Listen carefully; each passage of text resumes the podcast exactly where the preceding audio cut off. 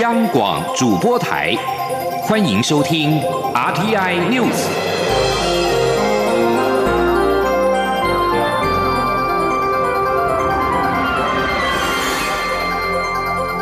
听众朋友您好，欢迎收听这节央广主播台提供给您的 RTI News，我是张顺祥。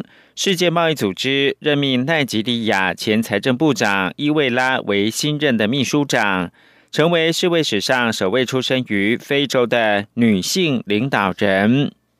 她在竞选期间承诺将公平对待台湾，获得台湾支持出掌世卫。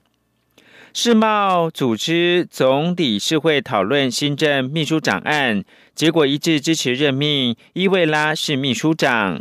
她将成为这个组织历来首位女性以及出生于非洲的领导人。知情人士表示，伊维拉在竞选期间与我国常驻世贸组织代表团及台北方面都有密切的互动，而且承诺将公平的对待台湾，获得台湾支持出任这项职务。世贸组织表示，伊维拉将在三月一号上任，任期是到二零二五年的八月三十一号。伊维拉在获得任命之后表示。很荣幸成为秘书长。上任之后，优先任务是与会员国合作，迅速的解决二零一九冠状病毒疾病大流行带来的经济冲击后果。他并且说，他已经跟美国贸易代表署的顾问进行了非常良好的交谈，确信他的优先要务与美国拜登政府一致。美国驻世界贸易组织 WTO 代表毕斯比十五号表示，乐见伊维拉出任世贸组织的秘书长。他并且说，美国期望他展开改革，并且重振世贸的行动。六十六岁的伊维拉曾经担任奈及利亚财政部长，也曾经在世界银行担任发展经济学家。世贸组织是成立在一九九五年，拥有一百六十四个会员，也是台湾以正式会员身份参与的国际组织。国际专家组团到中国议员研究之后，美国政府发表声明，质疑达成的结论过程。对此，世卫秘书长谭德赛十五号表示。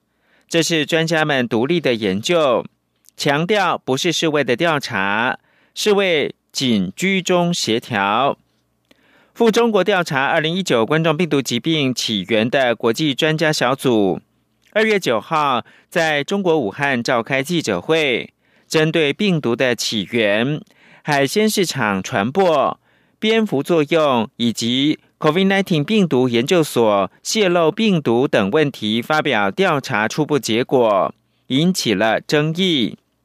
对此，谭德赛十五号在世卫线上记者会表示，无论未来总结调查报告会有什么结论，这些都是专家们独立的研究。谭德赛说明，国际专家组当中只有两个人来自世卫。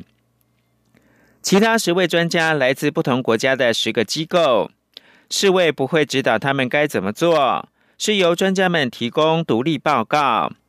他说，多次听到有人说这是世卫的研究跟调查，但并非如此，强调这不是世卫的调查，而是一项独立进行的研究，世卫仅居中协调。不过，世卫近期多次主动为国际专家组对外发声。谭德赛今年一月初，针对有部分专家已经搭机前往中国途中，却仍未获中国签证，表示非常的失望，说他自己正持续与中国的官员联系，明确向中国表明这项任务是世卫和国际专家团队的优先工作。美国的国安顾问苏利文二月十三号对国际专家调查初步结果公布方式深表关切，也质疑是未达成结论的过程。他强调，调查结果应该独立，而且不受中国干预或者是变造。国际专家小组二月九号在武汉记者会上公布初步调查结果，包括了华南海鲜市场只是其中一个疫情的爆发点，并非唯一。此外，并没有证据证明在二零一九年十二月以前病毒存在武汉。当天出席记者会的世卫专家小组领导人班恩巴瑞表示。从武汉病毒实验室泄露的可能性非常的低，直接表明因此不会从有关方面再研究。另外表示，食品冷链是病毒可能传染的途径之一，值得进一步调查。由于中国长期强调病毒从武汉实验室外泄是阴谋论。更指中国多处出现从冷链食品外包装检测出病毒的报告，使得专家组的措辞被质疑是否倾向中国的大外宣。而在台湾，中央流行疫情指挥中心在十五号宣布，台湾境内、境外都没有新增 COVID-19 的病例。至于十四号越南一例疑似从台湾境外移入病例。目前初步调查认为，在台湾感染的可能性非常低。另外，指挥官陈时中也表示，卫福部桃园医院经过整理，已经非常干净，预估二月十九号恢复营运。记者杨文军报道。中央流行疫情指挥中心十五号宣布，境内境外都没有新增案例，已经是连续三天都加零。至于卫生福利部桃园医院武汉肺炎群聚案，在社区隔离的八百四十五人当中，只剩六位还在隔离，有两位十九日解隔离，四位二十一号解隔离。在回溯因裁剪的三千四百二十三人中，有三千四百二十一人是阴性，剩下两位裁剪结果还没出炉。指挥官陈时中指出，在布桃群聚案事件中，有两件事需要进行检讨：一是分仓分流。是否彻底？二是框列速度要加快。指挥中心发现，尽管相关资料都有，但当处理或熟悉这些资料的人都成为被隔离的对象时，就会影响后续框列的进度。这是过去没有设想到的，所以应该将资料更系统化的处理，让大家都有一定的熟悉度。陈时中也强调，布桃经过这段时间的整理已经非常干净，预估二月十九号恢复营运。他说。哦，那确实，它在人员或者在环境上面，应该都是一个非常安全的区域。那这部分正常的就诊，经过我们检视之后，应该是没有问题。然后第二，在整个的社区里面，哈，就是讲我不管是在社区或回溯的哈这样的一个盘整过，我们也认为没有问题。那当然是哈，应该是要正常的生活哈。那全台湾包括桃园都可以正常的生活，不用紧张了哈。但是不要松懈。此外，针对越南一例自台湾境外移入的病例，陈时中说，个案在一月二十六号在台湾检验是阴性，一月二十八号在越南入境时检验也是阴性，二月十一及二月十三号检疫期满检验出阳性。目前初步调查，这位个案在台台湾是独居，亲密接触者，不管是 PCR 或血清都是阴性，研判在台湾感染或是传染给别人的可能性都非常。低，但仍不能完全排除任何微小的可能。中央广播电台记者杨文君台北采访报道。意大利研究指出，罹患 COVID-19 的男性患者康复之后，精子数量较一般人低。指挥中心医疗应变组副组长罗伊军十五号分析，人类在巨大身心压力之下，都会影响到精子的数量，尤其传染病可能会让身体启动相关机制。降低对生命延续相对不是那么重要的系统能量，以维系生命。不过这项研究样本比较少，而且没有对照组，有待后续研究跟更多资料分析。十五号是大年初四，国民党跟民进党几位政治人物都来到台中参拜。国民党主席江启臣与前总统马英九在大甲镇澜宫参拜时，江启臣就向妈祖祈求今年继续保佑台湾，让疫情能够早日离开。立法院的副院长蔡其昌则是在台中新设的酒庄妈祈福，期盼疫情早日退散，国泰民安。谢嘉欣报道。农历大年初四，在传统习俗上是迎接众神回归凡间的日子。国民党党主席江启臣、前总统马英九在大年初四这天前往台中大甲镇澜宫参拜。马英九表示，此次参拜跟大家一样，希望风调雨顺、台风小、国泰民安、出口多、疫情远去、人心安定。随后，他也以妈祖的姓名、岁数等资讯为题，和现场信众玩起有奖征答。江启臣表示，台湾去年受疫情影响，但在妈祖保佑下，大家配合落实防疫，使疫情控制的比其他国家好。今年希望妈祖继续保佑台湾，在牛年扭转乾坤。他说：“当然希望今年啊，啊妈祖婆继续来到保庇啊，啊保庇咱今年那是疫情会当稳定控制，上好是疫情啊早日离开我们啊。”赶快恢复正常的作息啊！啊，牛年我们希望扭转乾坤啊，牛运亨通。立法院副院长蔡其昌上午则先后前往台中潭水亭观音庙新社酒庄妈参拜，并盛赞新社酒庄妈是最平易近人的妈祖，每年都轮流住驾在民宅。他期许自己向酒庄妈看齐，要时常接触人民，倾听民意。他还向妈祖祈求疫情早日退散，国泰民安。中央广播电台记者谢嘉欣报道。二零一九、二零二零是台湾行动支付大爆发的一年，行动支付绑定银行的信用卡现金回馈，也让行动支付的使用人数在二零二零年突破千万人，等于是每二点二五人就有一个人在使用。不过，银行拼现金回馈，长期难吃得消。二零二一年，几乎各家回馈都调降，而逐渐转为的是精准行销，以深耕卡友为策略。请听陈林信宏报道。在业者积极推广下，根据金管会的统计，台湾使用电子支付的会员数在二零二零年八月首度突破千万人关卡，十一月更来到一千一百四十万人，年增率为百分之七十五。透过信用卡绑定各项行动支付，推出现金回馈优惠，成为去年国内各家银行积极抢攻的版图。以二零二零年来看，在电子支付使用人数的前三名的接口支付，如果使用台新银行联名卡消费，回馈率百分之六至百分之八，但今年已降至百分之四至百分之六。一般实体卡的消费回馈则从百分之一点五降至百分之一。至于玉山银行 Pine 信用卡，则是不管是绑定钱包或是实体卡，PB 回馈也都从百分之二降至百分之一点五。另外，新展银行 Echo 卡国内消费总回馈百分之三维持不变，但其中加码百分之一点五的部分，每月回馈上限从一百五十元降至一百元。招丰银行信用卡处处长林忠相表示，和过往红利点数回馈比较，民众喜欢信用卡现金回馈的模式已经回不去了。因此，银行在抢攻客户到达某一个程度后，已经逐渐转变行销策略。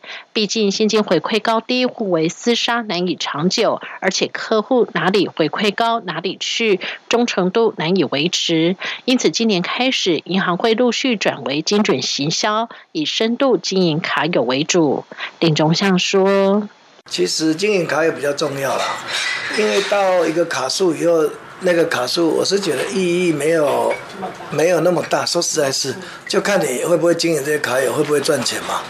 哦，或者客卡友满不满意啊？呃，你既有跟服务跟大家的互相的粘着度，其实对于他对这个这个银行是信任的哦，那将来等整个业务的发展会比较正向啦。”远东银行为二零二一年信用卡精准行销策略在业界开出第一枪。今年一开始就先瞄准年轻时代父母，推出专注亲子领域的远东乐家卡，以精准策略布局信用卡市场。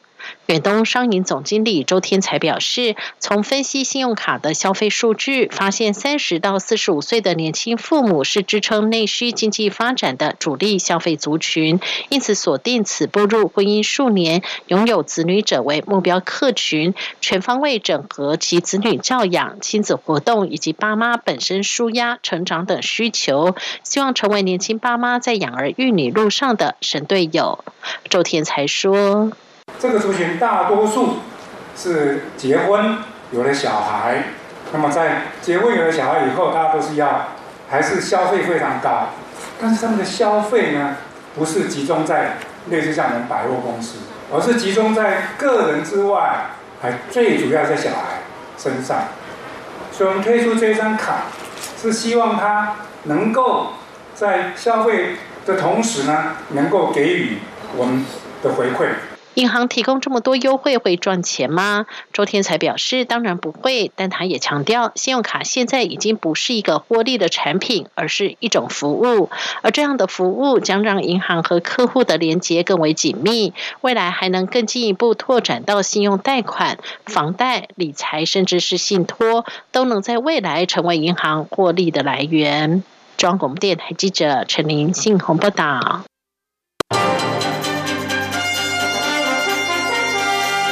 是中央广播电台台湾之音。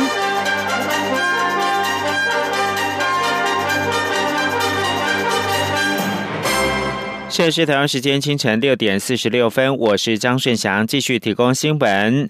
中国因为人口出生率出现了警讯，在二零一六年推出二孩政策。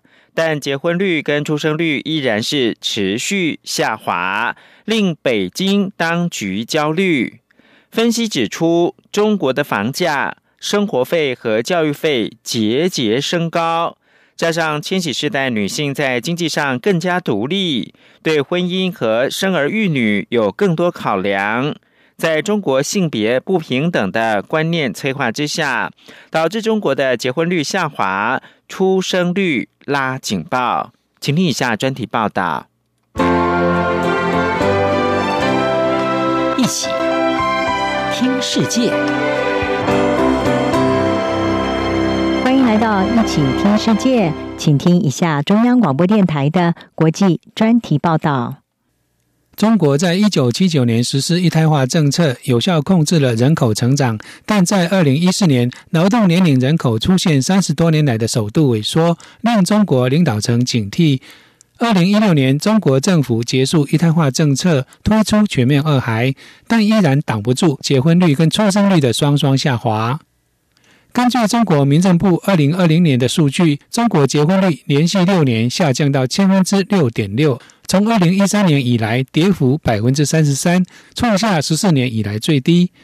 而在二零一六到二零一九年间，中国的出生率从千分之十三下降到千分之十，全面二孩对二组此种下滑趋势并没有帮助。中国结婚率下滑的原因部分来自先前的一胎化政策。新加坡国立大学社会系教授杨李维军向美国有线电视新闻网 CNN 指出，中国国家传统重男轻女一胎政策导致男女出生比率失衡。目前，中国男性比女性多出三千多万人，面临讨不到老婆的难题。CNN 记者甘露纯分析指出，结婚率下降是千禧世代，尤其年轻女性结婚态度改变的结果。在根深蒂固的重男轻女观念下，千禧世代女性对婚姻已经不存幻想。杨李维军分析说，中国的教育提升，改善女性的经济独立，因此婚姻不再像过去那样成为必要。现在女性想要在婚前追求自我发展和自己的事业，然而性别规范跟父权传统并没有与时俱进。在中国，尽管女性已经全职工作，但许多男性及公公婆婆仍然期待女性在婚后料理所有的子女与家事，婚姻的包袱太过沉重。在此种背景下，妇女在职业生涯与照顾子女之间也难以兼顾。纽约大学上海分校心理学助理教授李轩向 CNN 表示，越来越多年轻女性会想：我为什么要结婚？对我有什么好处？性别不平等确实让许多年轻的中国女性在进入婚姻制度时会感到犹豫。何况职场长时间高压力的疲惫工作，早已让年轻人没有多余的时间和精力营造关系和维持家庭生活。此外，千禧世代在爱情与婚姻的态度上也出现了改变。澳洲新南威尔士大学中国婚姻专家王潘向 CNN 表示，中国改革开放后，年轻人叫他们的父母和祖父母拥有更多自由，社会上对同居和婚前性行为的接受度也越来越高。同时，避孕和流产也被广泛使用，让年轻人得以在法律的婚姻制度之外享受恋爱关系。因此，有些千禧世代的中国人不再将婚姻制度视为义务。更不是生儿育女的手段，而是个人选择。此外，财务也是一项大问题。中国恒大研究院院长任泽平向澎湃新闻表示，近年来房价、教育成本和医疗费用均快速攀升，独生子女养老负担很重。这些客观条件都直接或间接导致生育成本的增加。李轩以买房为例指出，买房常是结婚的先决条件，但许多年轻人根本买不起昂贵的房子。而在农村地区，新郎家庭还要支付聘礼给新娘家，而且经常是以一大笔现金或一栋房子的形式。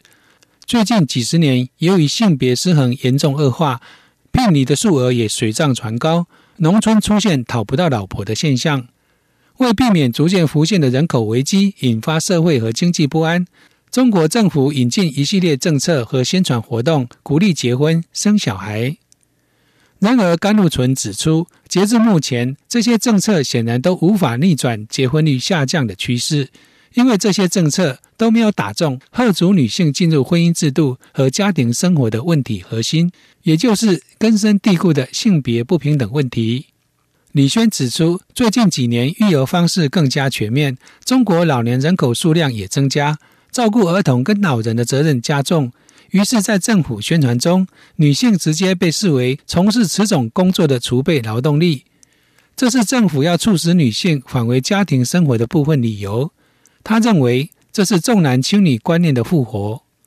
中国知名女性主义运动者肖美丽指出，实施二孩政策之后，职场对女性的歧视也跟着恶化。雇主担心，现在女性可以生第二个小孩，会请更多产假。如果以上这些问题没有解决，男女不平等的态度没有根本的改变，中国政府要女性结婚、维持婚姻、生小孩的压力，只会进一步让女性更加远离婚姻。以上专题是由央广编译，黄启林撰稿播报，谢谢收听。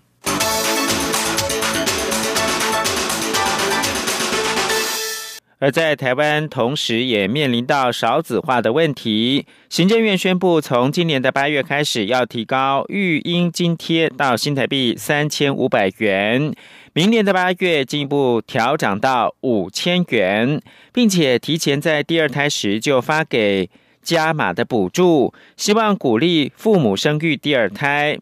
政府再次端出抢救生育率的大红包。已经有小孩的妈妈们认为，补助固然是美意，但仍是杯水车薪。同时，政府也应该要完善职场妇女的育儿友善机制，才能够让妈妈们无后顾之忧，放心的生。记者王威婷专题报道。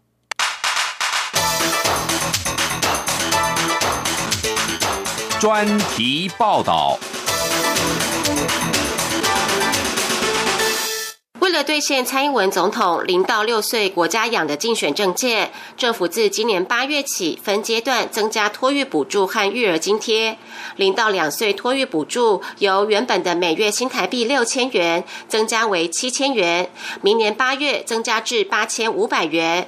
二到五岁的育儿津贴由每月两千五百元增加至三千五百元，明年八月增加至五千元。蔡总统上任后，为了刺激生育，催生补助一路加码，从放宽请领育儿津贴的年龄到五岁，将可请领托育补助的年龄上调至三岁。又为了拉近育儿津贴和托育补助的金额差距，政府再寄出分阶段调高育儿津贴的政策，希望让不论是送托或是自己育儿的家庭都能够受到照顾，减轻父母的负担。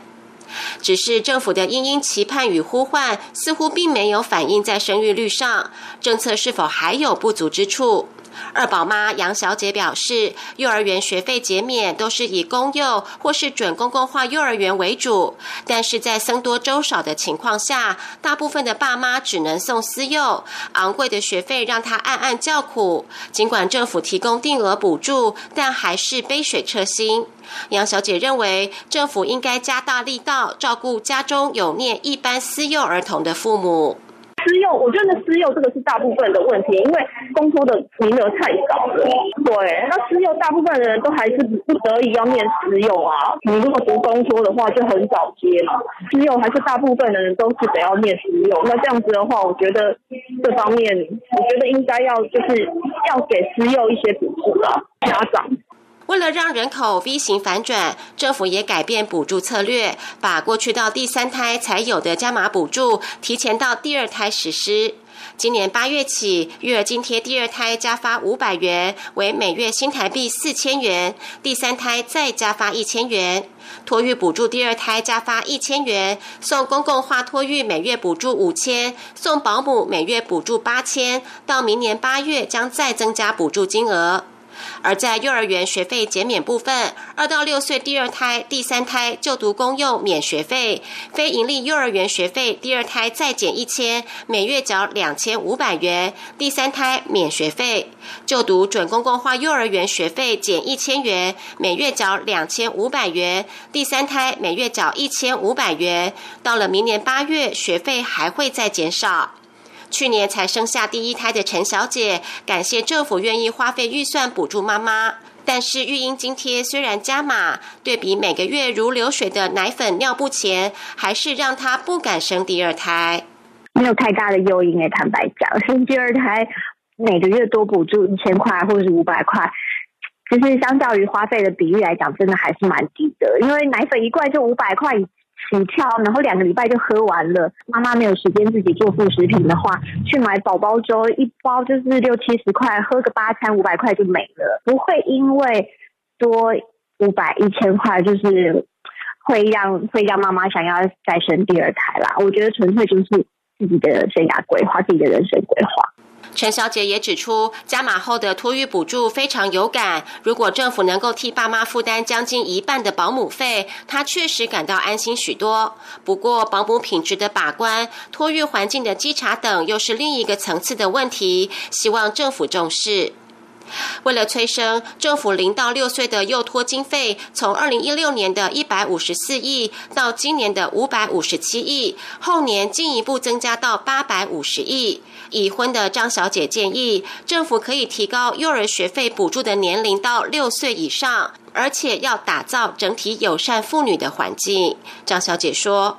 那我觉得应该包括就是年龄应该可以再提高吧，因为六岁以后其实也也是会花，也是会继续花钱啊。教教育补助的话，是不是可以把年龄再提高？因为我觉得就是女性其实要要要生小孩、养育小孩，现在大家都是职业女性，我觉得应该是还是工作环境、职业妇女的友善程度可以再去做一个改善吧。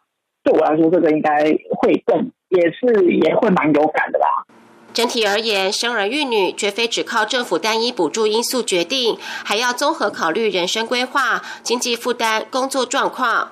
政务委员林万应评估，政府再次送出催生大红包，应该会产生效果。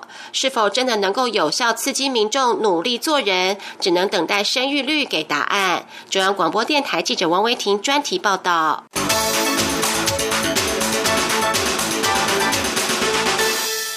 加拿大十五号发起一项全球五十八国参与的倡议行动，以遏阻部分国家任意拘留外国公民当成外交谈判筹码的行为。加拿大跟美国表示，中国和其他国家都在使用这种手段。路透社报道，全球五十八国的外交部长联合签署宣言，谴责任意拘留他国公民的国家，但这项宣言没有约束性。其他签署国家包括了日本、英国、澳洲以及欧洲联盟的二十七个成员国，几乎都是成员。加拿大二零一八年应美方要求逮捕华为财务长孟晚舟之后中国逮捕了两名加拿大公民双方的关系从此陷入到紧张。加拿大谴责北京这种他所谓的人质外交中国当局则是坚称两者没有关联。以上新闻由张顺祥编辑播报。